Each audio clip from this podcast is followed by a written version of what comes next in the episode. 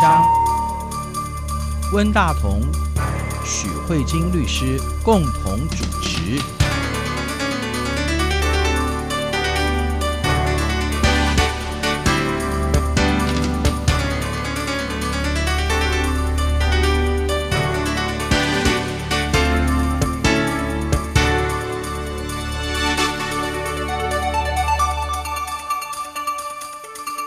各位听众好，这里是中央广播电台两岸法律信箱，我是温大同。听众朋友大家好，我是许慧晶许律师。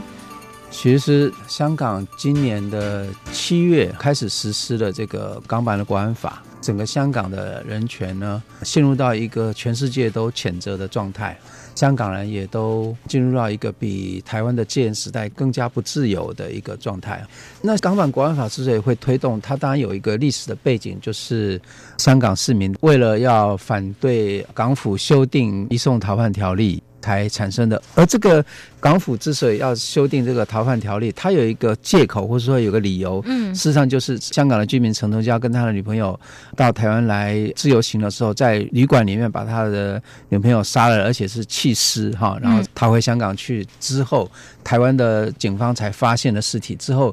因为台湾跟香港之间没有引渡，港府又根据他们的法律呢，他们又对于香港人在境外的犯罪没有管辖权，那就造成了一个相当大的一个司法的矛盾。香港政府在跟台湾沟通的过程当中，我们从台湾的角度来看，他并没有要解决这个问题，反倒是。借这个机会来修订逃犯条例，事实上就造成了这个星火燎原哈。这是本来是一个很小的案子，结果造成了这么一个很大的状况哈，搞得天翻地覆。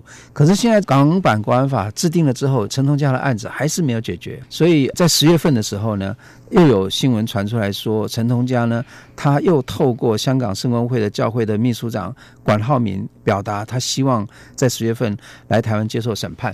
那这个事情，香港跟台湾的政府，我们之间还是有一些互动。这事情到底要怎么解决？好像还是没有共识嘛，哈。现在到底问题是出在什么地方？我想今天想要请许律师跟我们做一些分析。关于陈同佳的案子，我们两岸法律信箱之前也有在案发。那个时间点的时候，我们也有分析过。那时候主要的议题就是在处理到底谁对这一件命案是有管辖权的问题。我们那时候是处理的部分，因为港府自己的主张啊，还是说港人在境外犯罪，香港是没有管辖权，因为台湾是犯罪地嘛，对，所以台湾是有管辖权的。大家就想说，哎，你今天是不是有嫌疑犯？就透过这样的一个法治的落差，然后就可以逍遥法外。是的，好，那。时候我们有就这个部分来讨论。那接下来呢，我们先来看一下，台湾确实是有管辖权的。嗯，所以呢，台湾的作为，因为台湾作为一个犯罪地，台湾曾经在二零一八年的三月、四月还有七月，有三次曾经向港府来提出司法互助的请求。但是都没有得到回应。然后，另外我们也知道新闻的部分，就是说陈同佳这边已经回去香港了。嗯。所以呢，我们台湾的司法程序的开启，一定要被告能到庭，司法程序才会开启。所以现在被告根本没有办法侦讯，也没有办法去开庭的情况，就是也只能发布通缉令。所以我们目前就是说，目前士林地方检察署已经发布长达三十七年又六个月的通缉令，只要陈同佳在这个。通缉令发布的期间，还有入境台湾的话，那基本上他就会被逮捕。对，好，这个是第一点。但是呢，有一个前提，一个部分就是，我们台湾曾经三度向港府来请求司法互助。为什么呢？因为其实我们从新闻上来看，它其实是一个有计划的犯罪行为。嗯嗯。哦，比如说在犯罪的着手实行之前，可能在香港都买好相关的器材啊，然后安排怎么样的旅馆啊等等。的这些这个部分是在香港进行的，所以他可能是在香港就开始着手一些犯罪的活动，但是实际上这个女友潘小姐这个部分是在台湾，实际上就是被杀害的。所以，他其实是有一个犯罪计划，这个部分可能会需要调查证据啊。台湾不可能带着检警去香港，然后要取证，这个部分就需要香港的相关的协助。但是，这个部分因为我们台湾跟香港是没有司法互助的，那这个是第第二个前提。那所以现在呢，其实你看新闻报道，你就会看到港府跟台湾有两个截然不同的说法。台湾的说法会是说，比如说我们用一个比较惊悚的媒体的说法，就是说陈同佳来台投案，不容许杀人犯自由来去。从这样的句子来看，好像是我们拒绝他来台。可是你实实际看，就是你看到陆委会的讨论。他就是有告诉你说，哎，我们其实台湾主要的诉求是一定要透过司法互助来处理，嗯、但是香港的部分呢，港府它主要的理由就是说，陈同佳赴台自首。台湾就一定要收这个人。那我们现在就来看，就是台湾的主张跟香港的主张有没有它的道理？嗯、那他们两个都是切什么样的角度去做他们的主张？对。那我这边是用新闻上的报道，第一个报道就是说，陈同佳他可能在十月份渴望来台投案。嗯、那呢，士林地检他就表示一个意见，他说。因为我发布对陈同佳的通缉，一旦陈同佳来台现身的话，嗯、就会依照通缉犯的程序来处理，嗯，也会依照司法流程来进行侦查跟审判。嗯哼，所以据了解，如果陈同佳到案，检方就会进行声押。是是。那这句话的话，你就会觉得很奇怪，台湾的地检署都准备好了。嗯哼。我们的陆委会为什么还一直在提到说，本案的关键在于陈同佳真实的投案意愿？陈同佳真实的投案意愿是港府的责任，要确定香港跟台湾的联络窗口。人家。地检署都准备好啦，嗯、你陆委会发布这个新闻是什么意思？嗯、什么意思？对啊，嗯、很怪。那我们就先来从地检署的角度来出发，嗯、因为地检署处理的是司法案件。那我们刚才已经有讲过，这个案子台湾是有管辖权的。嗯，那台湾有管辖权就是能管。因为我们台湾已经发布通缉，嗯嗯，从最下位的位阶来看，就是一旦你发布通缉之后，这个人犯如果入境到台湾，对，嗯，其实检方就应该要依照通缉犯的程序再逮捕。那依照通缉犯的逮捕，它其实是一个很紧张的措施，因为我们台湾的宪法第八条规定，就是你限制人身不可以超过二十四小时，你超过二十四小时一定要送法院。所以如果是这样的话，地检署为什么他说他们已经做好准备了，因为那是一个很紧张的工作。哎、嗯，你想想看，陈同佳如果飞机坐到台湾，一落地，警方就要逮捕。嗯、对，逮捕以后呢，可能要送到最近的警察局去确认你的人别身份。嗯、你会有交通车程。对，然后交通车程在桃园，接下来你要送到士林检察署。嗯、你从桃园到士林可能要一个多小时。嗯、然后这时候又要问案，然后侦讯的过程中，然后可能人犯会休息啊，嗯、然后或者要等他。请律师可能等律请律师要等四个小时，嗯、然后这样子问完问讯以后，你还要写羁押申请书，再送到法院，二十四小时其实有点作业不及这样子，嗯、所以有一点辛苦，所以要做一点准备好。那这个如果我们是作为有管辖权的国家的话，本来不管他是怎么来投案的，他只要一入境，嗯、你就是要抓，不然你发布通缉是在干嘛呢？这是第一点。嗯、所以关于这一件事情，我觉得士林地检发出来的声明并没有错误。嗯那第二点，我们就来看，那陆委会它的重申是在重申什么呢？嗯，我觉得有一个很重要的地方，是我们整个案件里面，嗯、我们从新闻上的报道来看，我们从来没有听过陈同佳的声音。我们知道陈同佳的讯息都是透过。那个管牧师，管牧师，或是香对港府的一些，嗯、啊，港府都说他协助啦，或是同意。我看到新闻还有说港府同意陈同佳赴台自首，就可以感觉到这后面都有一个国家的影子。对。港府不同意司法互助请求，但我同意陈同佳赴台自首。嗯、你你想看，如果我今天要出国去旅游的话，除了扣除疫情期间啦，嗯、但是说像之前我们要去哪里，去大陆自由行，或者是去日本自由行。我需要国家同意我出国旅游吗？对，应该是没有。对啊，你想，我只要没有什么对没有被限制出境的情况，我要出去。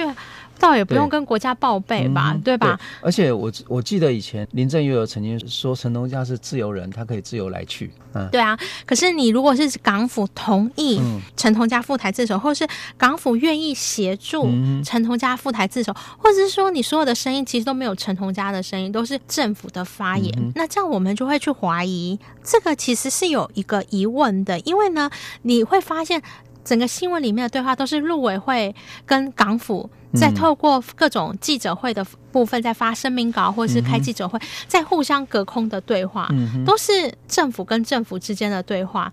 那这里面如果没有透过，因为我们没有司法互助嘛，嗯、那也没有引渡的协议。那如果你今天没有这样的合作的话，你就把一个人送过来，嗯、那很怪啊。尤其我们台湾现在这个部分，两岸这个局势有点敏感的情况，就是你是不是觉得我们台湾跟港府都是在所谓的一国之下？嗯所以呢，这就有点像是人贩从台北送到台南这种感觉。其实台北跟台南不会有什么引渡的啦。嗯哼，徐律师，你的意思是说，其实我们政府考量的其实是国家的尊严跟。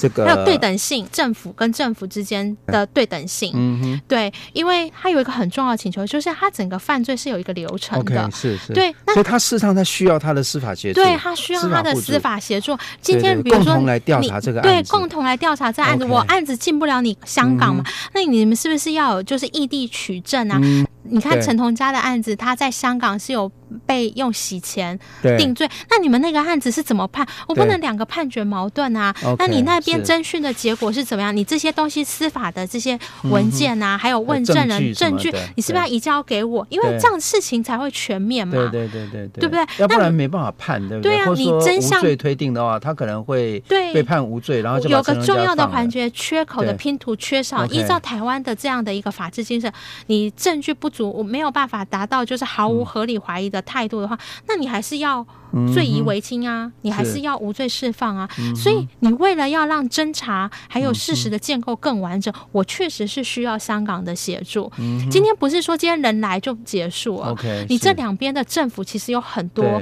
互相合作，那你就要想想看，这确实是会两个政府很需要合作，否则你港府为什么一直发言呢？嗯、对不对？这也就是为什么我们的陆委会一直在处理说，我们的诉求就是要有司法互助请求，嗯、然后你香港不应该包装成是自由投案，嗯，但实际上后面可能有政府势力的运作 在进行，因为如果你实际上是政府有运作在进行，但你包装成自由投案，那其实就开了一个小门，嗯，就是告诉大家说，台湾跟香港之间是不需要做任何引渡条例的，嗯、也不需要做任何司法互助协议的，嗯，两边的这些案子就跟台北送台南一样，人就可以直接送过来就审了。如果开这个小门之后，会有产生什么后遗症或是流弊吗？当然会啊，因为这就是癌患，就代表香港跟台湾都是在一国底下，不需要任何引渡啊。那因为国际法这种东西就是很重视这个先例，所以你今天如果允许。香港直接送台湾，以后香港未来所有的案子都不会跟你签引渡了，嗯哼，因为我们是没有司法互助协助嘛，嗯、所以我如果你今天说还没有办法信任到司法互助协助，嗯、至少我们就这个案子个案来协议要怎么做。好，我们休息一下，马上回来。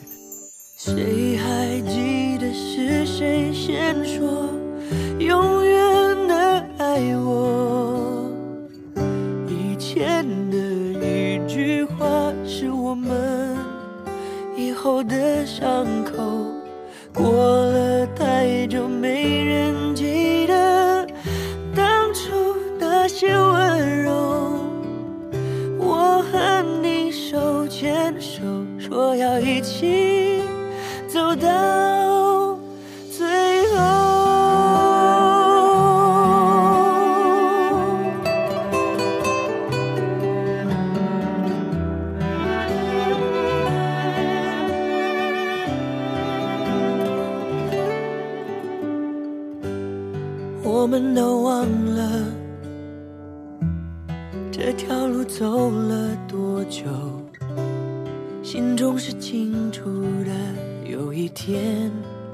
有一天都会停的。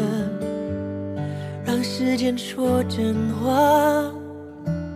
虽然我也害怕，在天黑了以后，我们都不知道。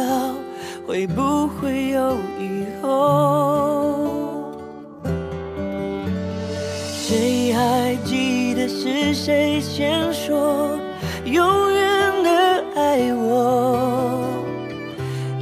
前的一句话是我们以后的伤口，过了太久，没人记得当初那些温柔。我和你手牵手，说要一起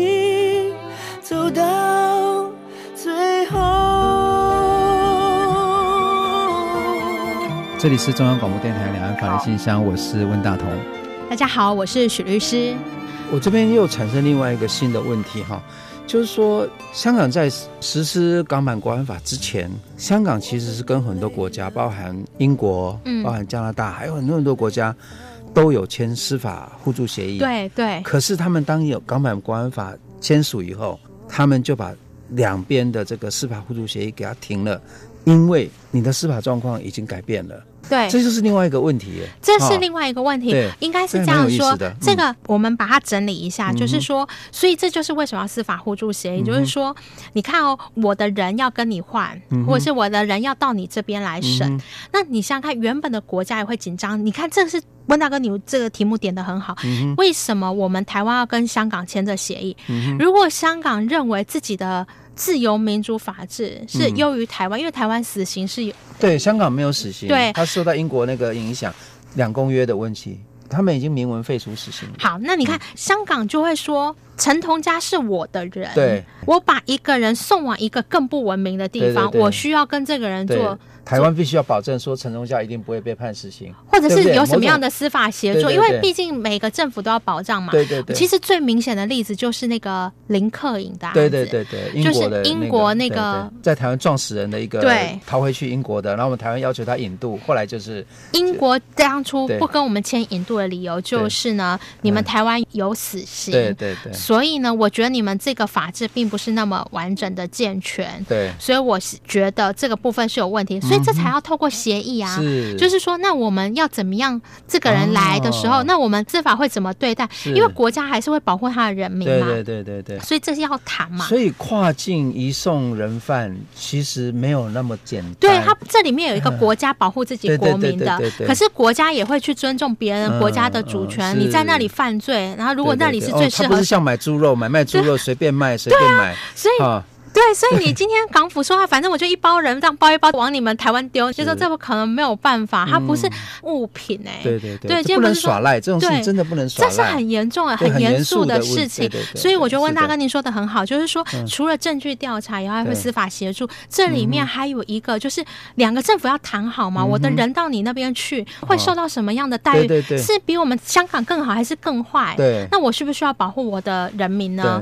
这里面就很重要。所以我们的陆委。就是要告诉你说，虽然实质正义很重要。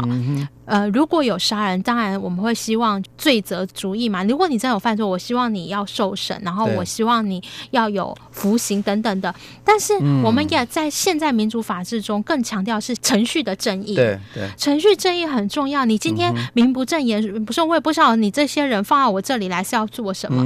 你的程序如果不正义，也是不正义。是的，是的。对，所以我们的入委会就会说，我觉得你很怪，都是你港府在说陈同佳是不是真实的投案的意愿有疑问，因为如果陈同佳如果照港府的说法，陈同佳是个自由人，嗯，他今天也许有天可能去日本玩一玩，然后刚好过境转机在台湾，嗯，那这种东西无涉于港府的部分，你人落地到台湾就是抓起来，对对，对。可是你今天不是，你今天是透过两边的政府在处理，嗯、那我就会觉得说，我们是不是应该先把游戏规则讲清楚？所以我们的路委会从头到尾都在处理这个。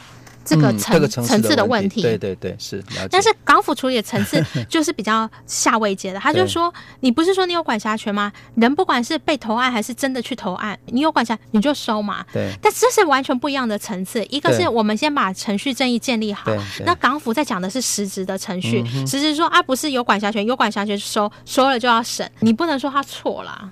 你不能说他错，你就这个下位阶的部分，他就是断章取义看这一块。嗯、那你如果只有把镜头放在这里，你也不能说他错。可是他整个那个逻辑的脉络就会变成是这个逻辑，嗯、就是你会发现目前港府跟台湾是在两条平行线上的对话。嗯、对。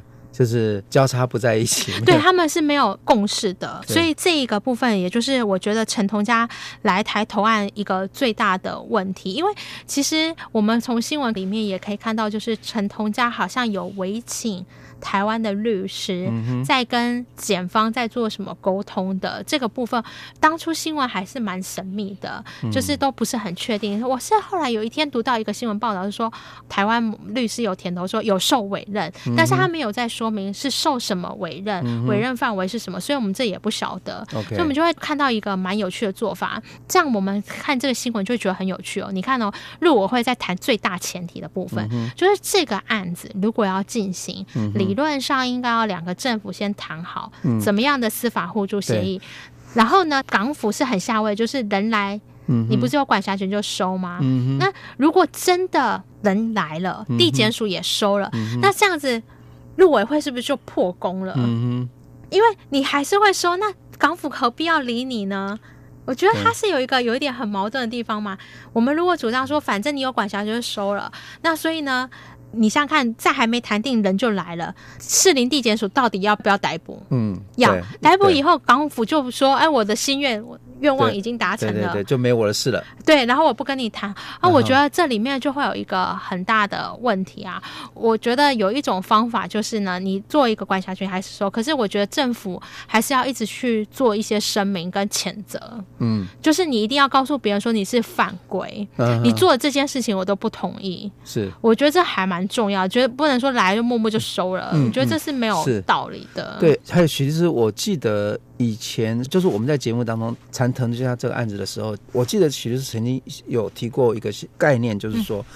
香港他之所以对陈同佳案没有管辖权，是因为他们自己的刑事诉讼法是什么法，它的规定就是说，呃，我没有管辖权。境外，对对对，境外我就没有管辖权。可是事实上，他可以修改这个法律，对不对？对，就是说他可以改法律，就是说，好，我们除了属地主义之外，我们也要属人主义嘛，这本来就是可以变更的嘛，对不对？对。那港府为什么不做这个变更呢？嗯、哦，我觉得有两个问题，嗯、就是说法立法规定，可是这里面会涉及到溯及既往吗？对，法律溯及既往，虽然我们的程序都是从新原则啦，嗯、可是这里面可能就会说，哎，对他来说，你是不是对他突袭？嗯，因为法律现在就是要有一个明确性嘛。他如果当初相信自己是没事的，那你今天临时修改法律，这会有一种就是针对他来处理，这个当然会有一个这样的疑虑。但是如果是修改的，要看是修改什么的法律。嗯、如果是程序法，原则上是从轻。嗯、可是程序法如果从新，今天我们。这样讲好了，如果香港真的改了，改说我们的刑事诉讼法诉追的犯罪是可以到境外好了，嗯嗯、那。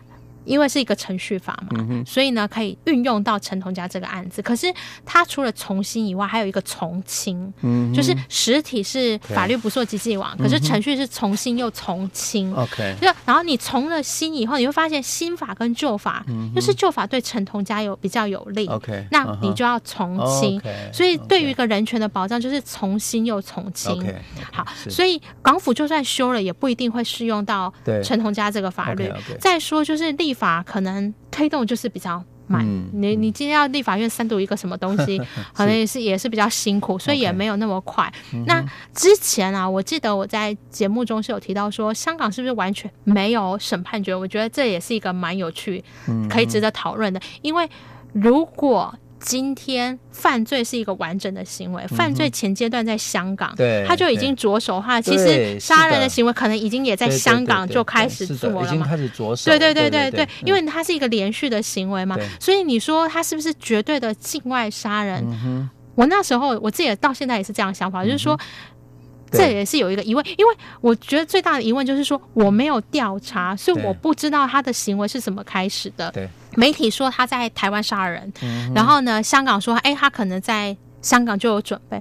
真相是什么？我真的不晓得。他的整个犯罪行为点是今天来台突然吵架才想把他杀死，嗯、还是说他其实在香港就有计划？你这不调查你怎么知道呢？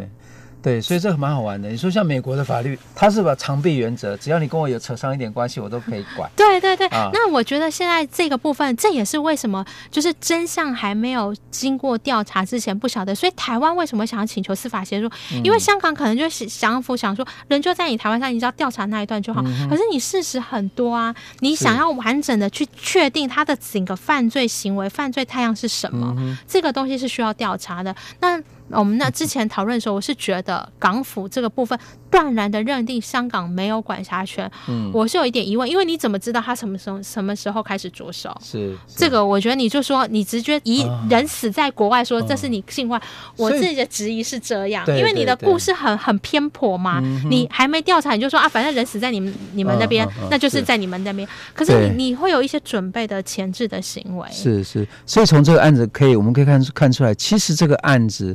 并没有像表面中纯粹是一个单纯的司法案件，对，它背后有很多很多政治的操作，跟政治的故意、选择性的处理某些事情，然后选择性的不处理某些事情，对，它很其实挺复杂的。我觉得它很复杂。那如果我们单纯从表面上来看，嗯、我觉得整个陈同佳案件，我自己啊，这是我自己的个人心得，嗯、就是说，我们看这些媒体报道，首先犯罪行为是什么？还不确定，你没调查，有可能从香港开始，有可能在台湾，也许两边都有管辖权，也说不定。那再来就是说，有一个也蛮有趣的地方，就是说，今天人来的时候，彼此之间要用什么样的审判，怎么样协作，这也是一个很值得讨论的地方。是，然后再来就是说，这里面有很多很复杂的操作，可能有一些政治上的操作。可是如果就法律上来看呢，我觉得这个地方，即便是单纯从法律上来看呢，它本身就已经很复杂了，因为。他第一个有很纯粹的司法案件，比如说犯罪的事实是从什么地方开始，是从香港还是台湾，这个是一个实体法的问题。那程序法也有一些很很复杂的部分，比如说人犯的引渡啊、司法的互助。嗯那这里面可能还从法律上来看，不从政治上来看，可能还有一些国际法的部分，比如说你这个会不会形成就是没有政府司法互助的情况，会不会有产生这个一国两制啊？然后政府。之间没有平行对谈的这样的一个国际法上的疑论，嗯、那这个部分，如果你再搭上后面那个后面更复杂的政治理论，整个案子就更复杂了。嗯嗯，是，所以这个案子目前看起来，它已经复杂到并不是很单纯的东西了，它变成一个。角力吧，哈。所以我个人认为说，所以如果这个案子有法律上也有政治面的话，嗯、就是台湾的政府也不能在这个部分就是对，还是要有所坚持。你法律上的来的时候，你还是照法律上来做。但是如果是政治面，你还是要继续做政治面上面的操作。你必须还是要谴责港府哪些行为是做的是不对的，并表示抗议嘛。对对，对，对你还是要透过相关的外交的部分，或者是国际上的这些政治上的这些运作方式去谴责。但是你。不能说哦，今天人来，我就是再把你推回去或什么。嗯、我觉得这这个去却两边要稍微再分析、再看一下。所以这个案子真的很难呐，我觉得真的不单纯啊。这是目前的观察，因为可能这背后里面是不是政府之间还有什么样的沟通啊，或者是怎么样？嗯、这个我没有从新闻媒体上看到相关，再获得相关讯，只能就目前有的这些资讯做一点汇整。对，而且我觉得目前香港就是在港版国安法实施之后，香港跟台湾之间的敌意其实是非常的很严重的啊。包含我们的驻香港的人员，他不不发给签证之类的，嗯，好，乃至于就是说，在香港过去可以举中华民国国旗的，现在都不可以举，都都变成是所谓的勾结境外势力的。这样的，就是呃，就是说这个状态已经是这样。然后，而且你说香港现在在他一个这么专制、这么违反人权的一个一个社会，那台湾要跟他签司法互助，是不是适当？我觉得好像也可以考量，对不对？所以很复杂，很复杂。所以，我们就目前陈同佳来台的部分，我们就从新闻上跟听众朋友分析说，嗯、其实你就透过这个新闻，就可以知道港府跟台湾在对话是两条平行线的，他们各自抓取，对，觉得对自己可能可以的着力点，嗯、然后呢进、嗯、行平行的对话，而没有交集。对，而且它某种程度也是一种攻防，对不对？对对对，对啊，就是这样子。那我们也只能再继续往后观察未来的发展。OK，好，谢谢许律师，我们今天节目就到这边。谢谢温大哥，也谢谢各位听众，我们下周再会，拜拜。是谁先说永远的爱我？以前的一句话是我们以后的伤口，过了太久没人